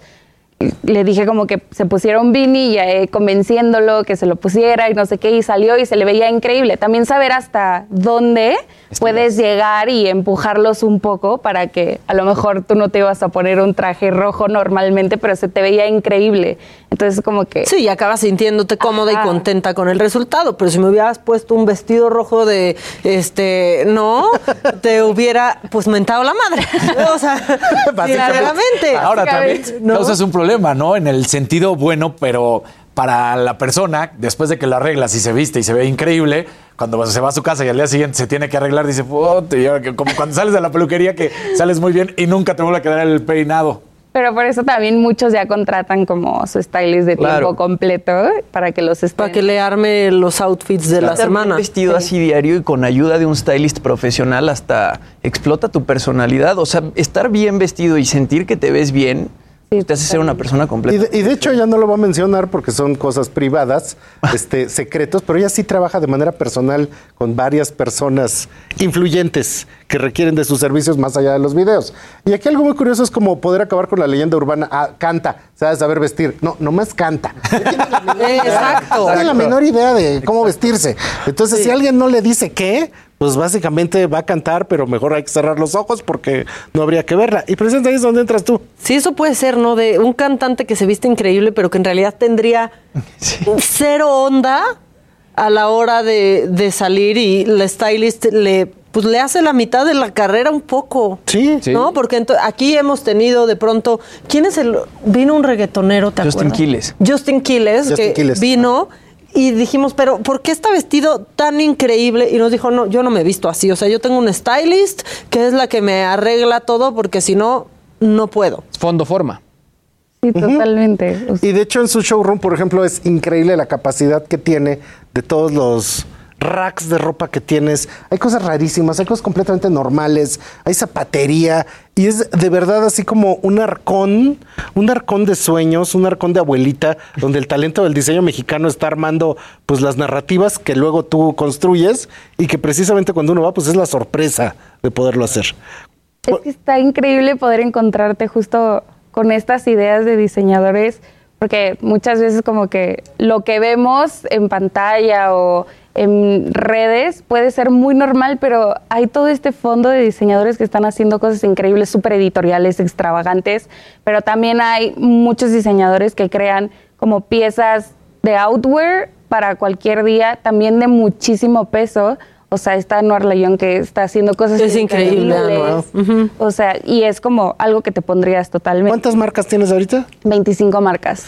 ¿Y tu teléfono cuál es? Ahorita me lo Sí, sí, pasa. claro. No, porque aparte, de verdad, o sea, ya después ya no sales de lo mismo. O sea, aunque te guste la ropa, es un tedio de ¿y ahora qué me voy a poner? Y ahora esto ya me lo puse antier y lo quiero volver. O sea, es, es muy difícil, Y la creo verdad. que ¿eh? también te da la perspectiva de lo único. Como estos son diseñadores jóvenes mexicanos emergentes, pues son prendas que no trae todo el mundo, sino Claro. son cosas específicas que cuando yo vaya a la pasarela de la entrega del premio Cacahuate, entonces me voy a ver bien, van a hablar bien de mí, etcétera, y se va a volver un tema de conversación, ¿no? Sí, totalmente, porque pues es algo que no ves en cualquier aparador de tiendas.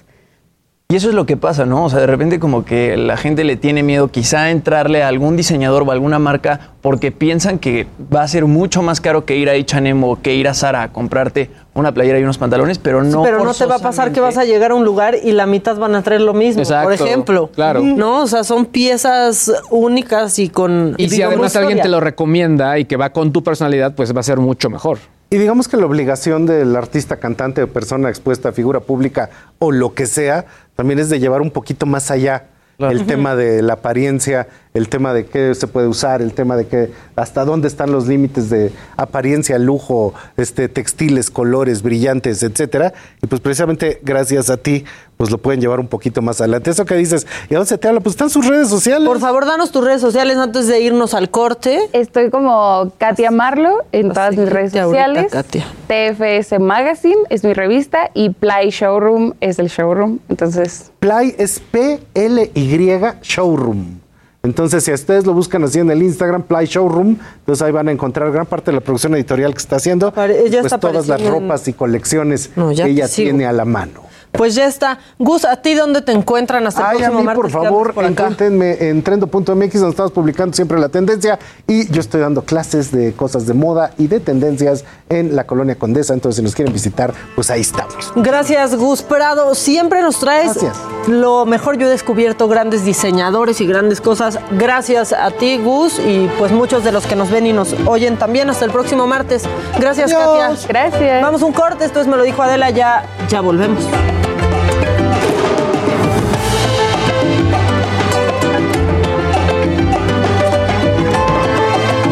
Esto es Me lo dijo Adela. Regresamos.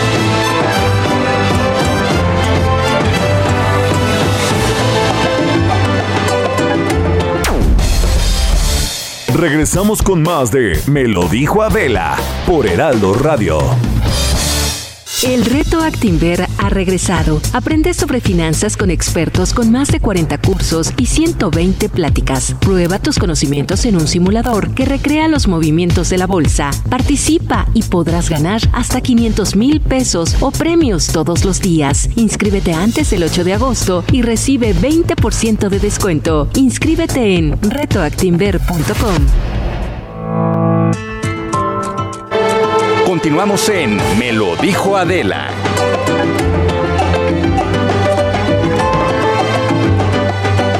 Bueno, ya es martes de ilegal y está ya conmigo Ilan Katz, nuestro abogado de cabecera. Para uno de los dos, más que Claudia sigue. ¿Cómo sigue Claudia? Pues dos, dos, ¿eh? O sea, está, se está ¿Ya está pero- negativa? sí, pero sigue delicada de los pulmones. Digo que la neumonía que le pegó la T medio tumbada. Pero la extraño mucho y le mando un besote. Claudia Aguilar, que ya estaba vacunada. Sí, ¿no? con la cancino. Que Con la cancino y cancino pues- funciona. Y pues eso, eso pasó, pero, pero bueno, pronto te esperamos por acá, Clau. Y mientras, hoy, hoy de qué quieres hablar, Ilan? A ver, porque yo te tengo consultas. Pues eh, empieza con las consultas y ya luego hablamos de los temas de, de la agenda de la semana. A ver, la consulta. Vi un meme que decía que somos el único país en donde nos enojamos porque nos preguntan cosas. no, no, mira, yo, creo que tiene un poco que ver con temas de congruencia. Tomando en cuenta que ya pasó la consulta y haciendo reflexiones a, a posteriori, me gustaría, independientemente que si fue un fracaso o no fue un fracaso, si fue gente o no fue gente, creo que lo siguiente es lo más importante. Primero, estás consciente que hubo un cambio de Procuraduría, Fiscalía General de la. República. Uno de, el, el cambio elemental para entenderlo de una forma es que cuando era Procuraduría, la Procu dependía del Ejecutivo. Es decir, la política de procuración de justicia era una política que se tejía desde la oficina del presidente. ¿no? Cuando cambia eso la Fiscalía General de la República, el- el- la esencia de este cambio es que los fiscales ahora son independientes, que no se van a dejar influir por decisiones Mover, pues, políticas o por decisiones que vienen del Ejecutivo. Por eso los cargos son transeccionales. O sea, la Fiscalía dura, el cargo dura nueve años para que estés un periodo y medio y después llegue otro y esté un periodo, Periodo y y, medio. medio, ¿no? O sea, en, en teoría es que las fiscalías sean independientes.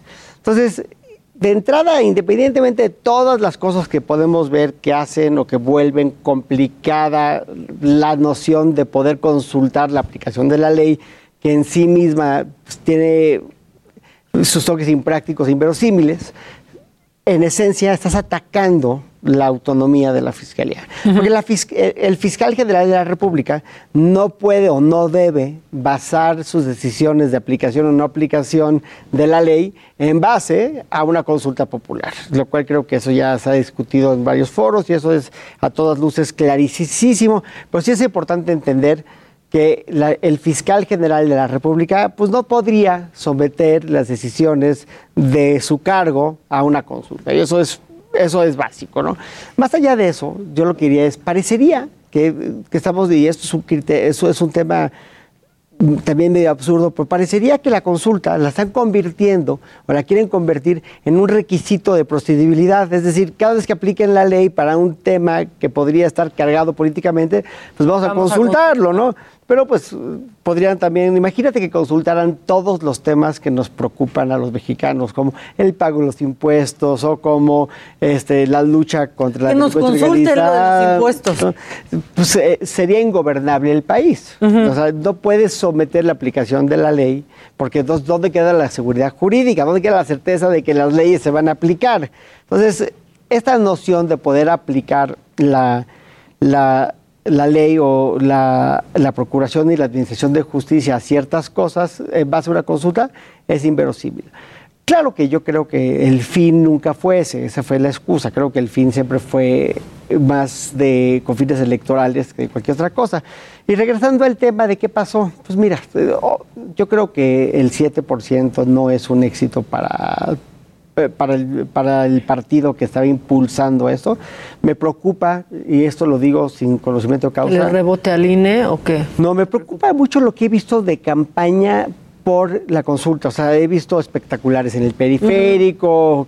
¿Eso quién lo está pagando? ¿Y para qué? O sea, que obviamente hay alguien que se va a beneficiar de tachar a todos esos expresidentes de pues delincuentes, ¿no? Sí. Y eso tiene un fin que en el Sí, fondo... esta, esta publicidad que está por toda la Por ciudad con los, lados. los expresidentes con los ojos tapados Porque y la con distintos casos que marcaron sus sexenios. Porque inclusive la pregunta no va dirigida a expresidentes, va dirigida a operadores políticos del pasado y por pasado pues, Es el es 2000. muy vasto, sí. Podría, podría ser hasta Santana, ¿no? O sea, es, es absurdo.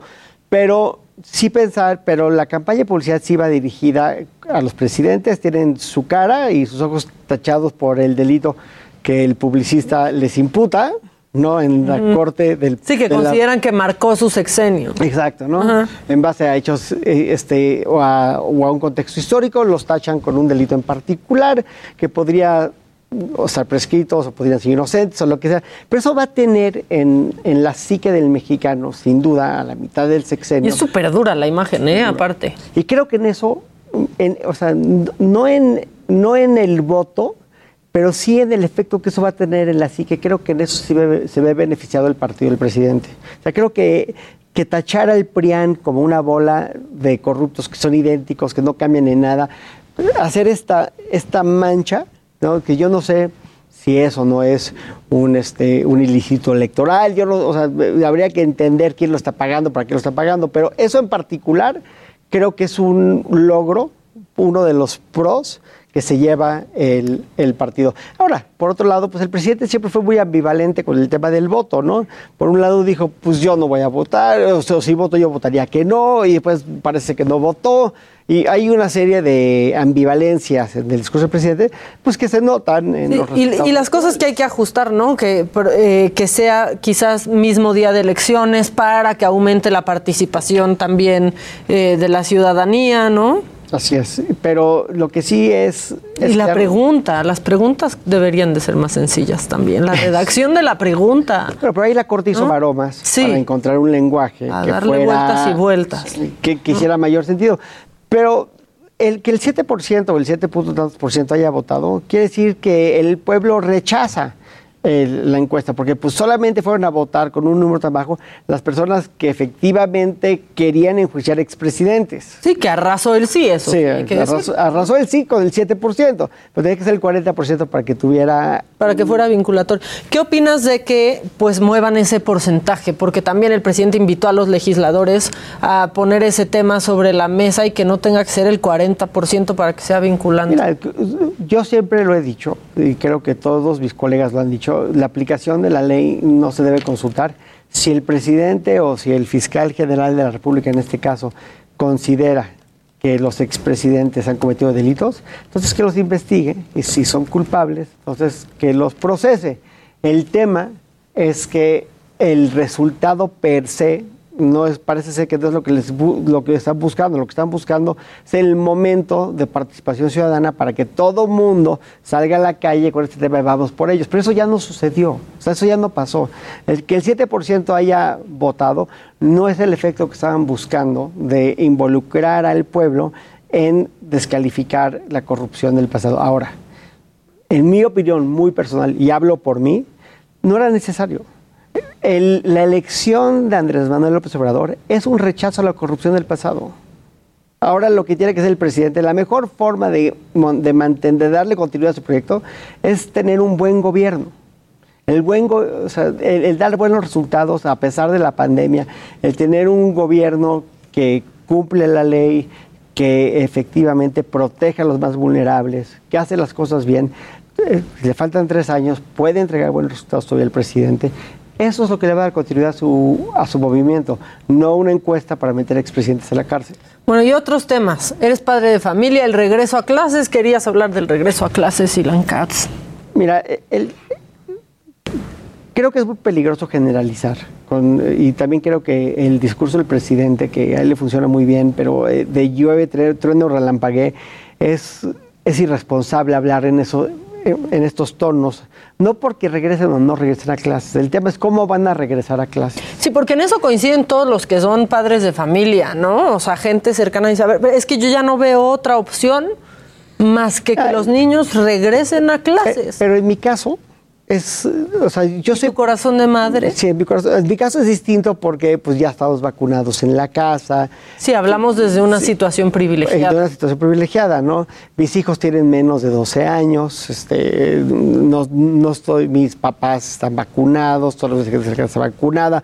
Eh, No te- vives en una situación de hacinamiento. No. Ha sido uno de los grandes problemas en la pandemia en nuestro Exacto. país. Entonces, pues, si regresan mis hijos a la, a la escuela, eh, yo me voy a ver beneficiado. Eh, Pero hay que ver las cosas eh, con el abanico totalmente abierto, ¿no? Yo creo que para que regresen los niños a clases se tienen que dar las siguientes condiciones.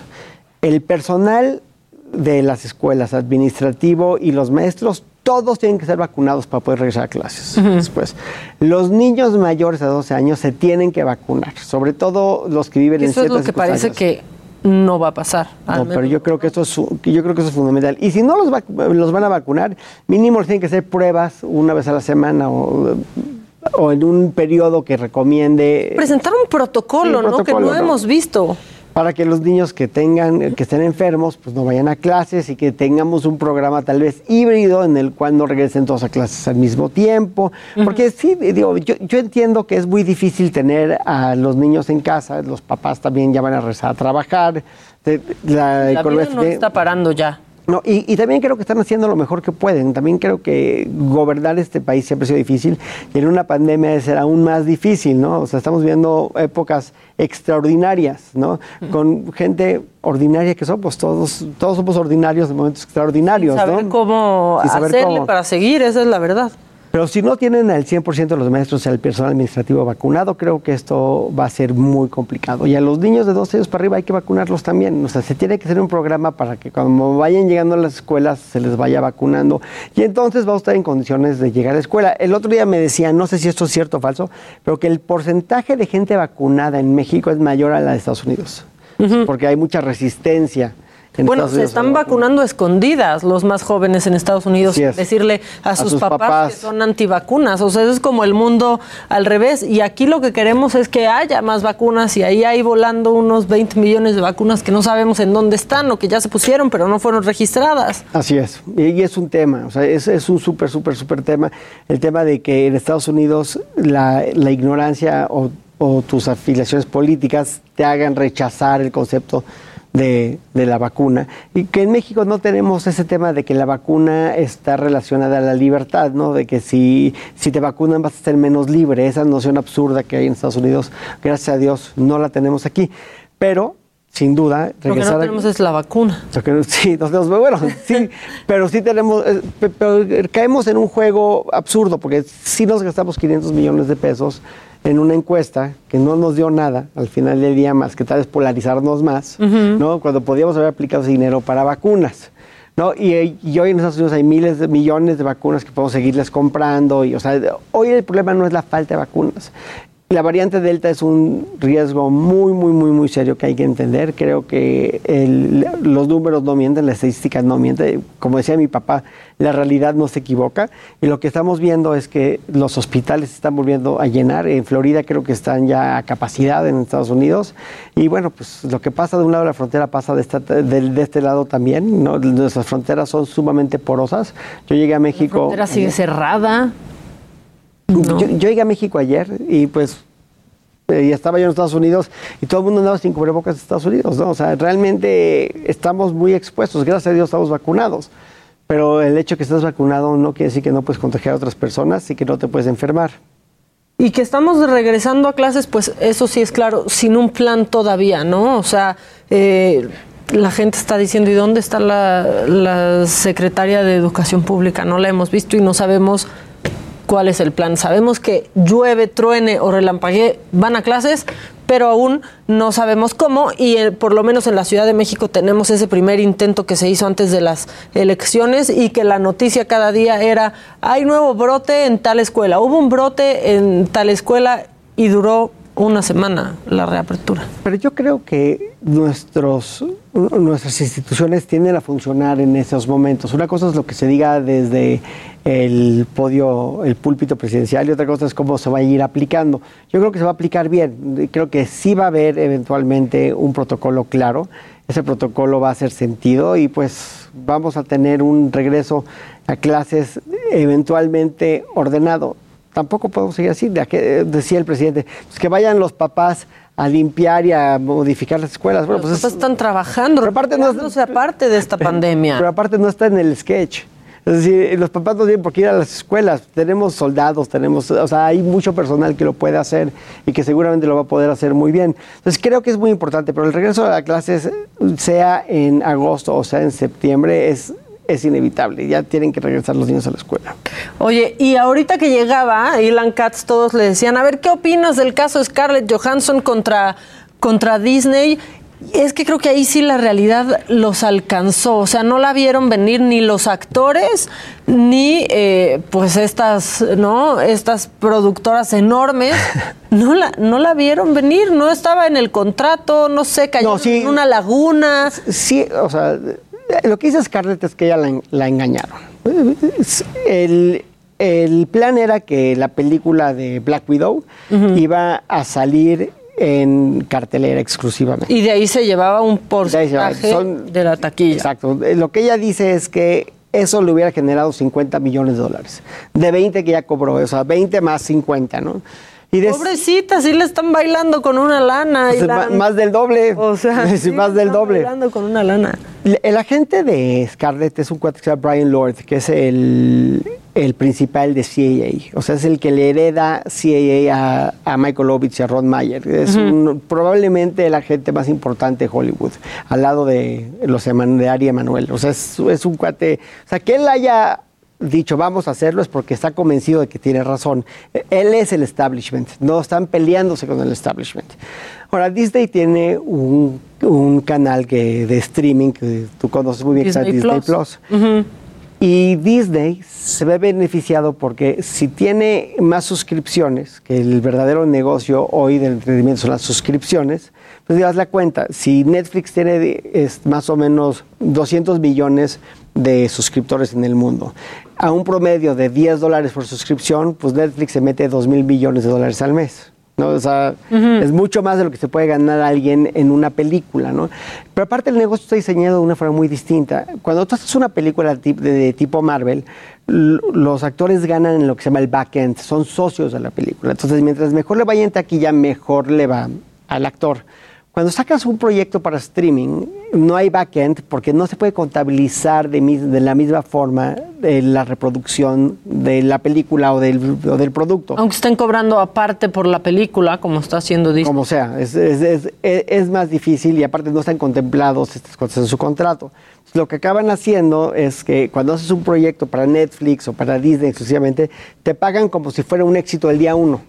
Independientemente, agárrense, bueno, te vamos a dar tanto porque ya saben en Netflix cuánta gente lo va a ver. O sea, el algoritmo no les miente, ya saben cuánto dinero va a dejar. Entonces aquí, pues dice Scarlett, oye, Me bailaste con 50 millones de dólares, campeón, y por eso está demandando. Y no creo que vaya a ser la única, creo que esto va a generar un cambio en la forma que se van a hacer los, los contratos, creo que va a ser un verdadero cambio. Creo que estamos empezando a ver el fin de la sala como la conocemos, sin duda, y estamos viendo también el fin del cable, como lo vemos, de, de la televisión, este, del, del paquete de todas esas opciones que tal vez no me interesan. Y hoy la gente se va a gastar tal vez 20 dólares o 30 dólares al mes para tener acceso a tres o cuatro apps que le van a dar un streaming de deportes y de, de cosas que le interesen. Como lo hemos visto ahora con los juegos, ¿no? Que pensábamos que no los íbamos a poder ver y de pronto abres YouTube y una marca como marca Claro tiene absolutamente todo, ¿no? En y lo- streaming. eh, todo en streaming. Este, me dijeron ahorita que deje de leer mi computadora, pero es que justo estoy leyendo lo de Scarlett Johansson y lo que dice su abogado, que es John Berlinski, y dice que Disney lanzando películas como Black Widow directamente en Disney Plus para aumentar lo que dices tú, los suscriptores, pero por lo tanto impulsar el precio de las acciones de la compañía en la bolsa y que agarraron como pretexto perfecto para hacerlo El COVID. el COVID-19. Bueno, y lo que dice Brian Lord, su agente, que tuvo, que de hecho, si no me equivoco, tuvo una hija con Carrie Fisher, con la princesa Leia. ¿Cómo sabes todo esto, Ilan soy, un ávido soy un ávido lector. Muy bien. Este, lo que dice Brian Lloyd es que, él, que es un daño irreparable a la imagen de Scarlett decir que no es sensible al COVID. Dice, "Oye, te estás colgando de un... Sí, porque salieron con un comunicado súper de eh, madrecita chantajista de qué triste que no se da cuenta la situación que se vive en todo el mundo, ¿no? Así es, y todo, todo por el egoísmo y, el, y sus intereses perversos. Pero realmente yo creo que... cochino dinero. Todo por el cochino dinero, como la película de Will Smith.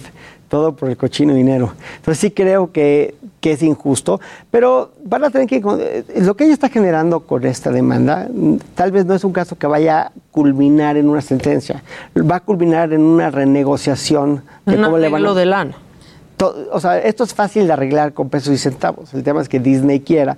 Y Disney va a tener que entender que si va a tener un release directamente, o, como cualquier otro, si va a tener un release directamente a las salas, a, digo, de que no va a ser a salas, sino va a ser a, a streaming, entonces van a tener que renegociar las cosas diferentes. Y aparte hay muchas reglas con eso. Inclusive tú no puedes competir para un Oscar si no estuviste exhibido en sala. A ver, también lo que dicen es que esto va a abrir que ahora Emma Stone por Cruella, que Emily Blunt, eh, que Gerard Oh. Butler también pues demanden a estas grandes Emily casas. Blunt por A Quiet Place 2 Exacto. y Butler no sé por cuál, pero una de esas también grandes. Y que tal vez también The Rock, a mí lo que me parece es que le ganó la, la realidad a, a los contratos, ¿no? Seguramente tú sabes cuando salían estos coches autónomos, pues le ganaron a la legislación y decían, ok, qué padre que, ¿no? Que hay coches autónomos, pero si hay un accidente de estos coches que se manejan solos, ¿quién es el culpable? Y se quedaron todos como en un silencio incómodo y dijeron, "Ah, sí es cierto, ¿quién es el culpable? Pero, pero yo creo que va más allá. O sea, yo- una cosa es el interés de la sala y el interés del estudio de exhibir en sala. Y otra cosa es la idea romántica que tiene Spielberg y Scorsese y la generación anterior. proyección en el De la proyección, de ver un evento proyectado, ¿no? Porque a mis hijos, probable, si yo les pongo la tele tal vez en la casa, en una pantalla de 75 pulgadas, ¿no? Y lo ven ahí y pueden ir a la cocina y pueden hacer pipí, y pueden pausar y pueden... Y estar en pijama, Sí. ¿no? Claro. Eso, para ellos, ellos no están extrañando la proyección. Ellos no extraña- eh, eh, para ellos la magia del cine no está adentro de un cine.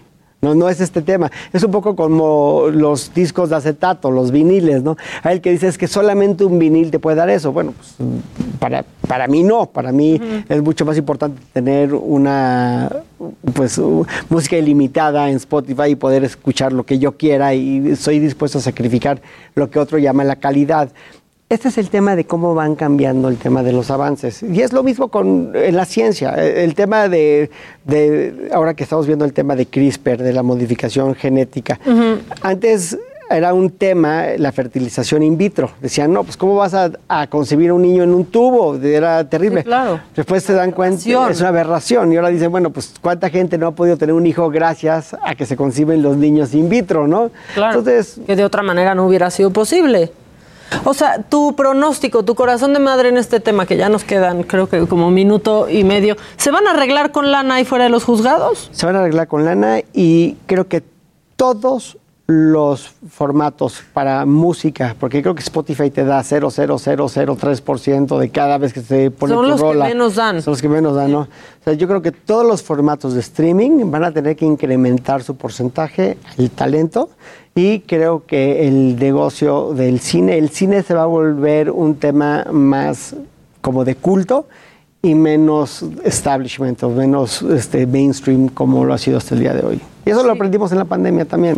La sí, gente a puede mí se me vivir olvidó, fíjate. La verdad es que ir al cine, o sea, sí ni consideré ir a ver Black Widow. Primero ni consideré ver Black Widow y ya que la quería ver dije, pues la tengo aquí, no voy a ir al cine y no me voy a arriesgar. Yo estoy pasando de la época de ver animales que hablan, animados, a ver este acción. Otra vez estoy viendo que ahora con los niños vi G.I. Joe y estaban felices.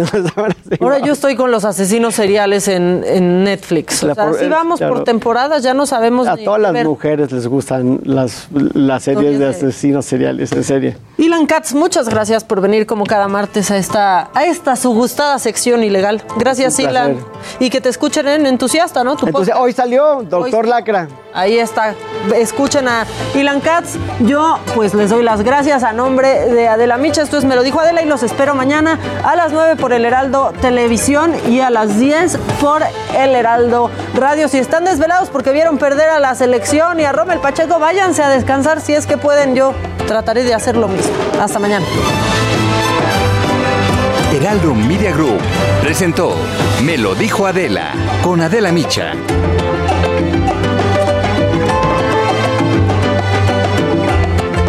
Heraldo Radio. La HCL se comparte, se ve y ahora también se escucha.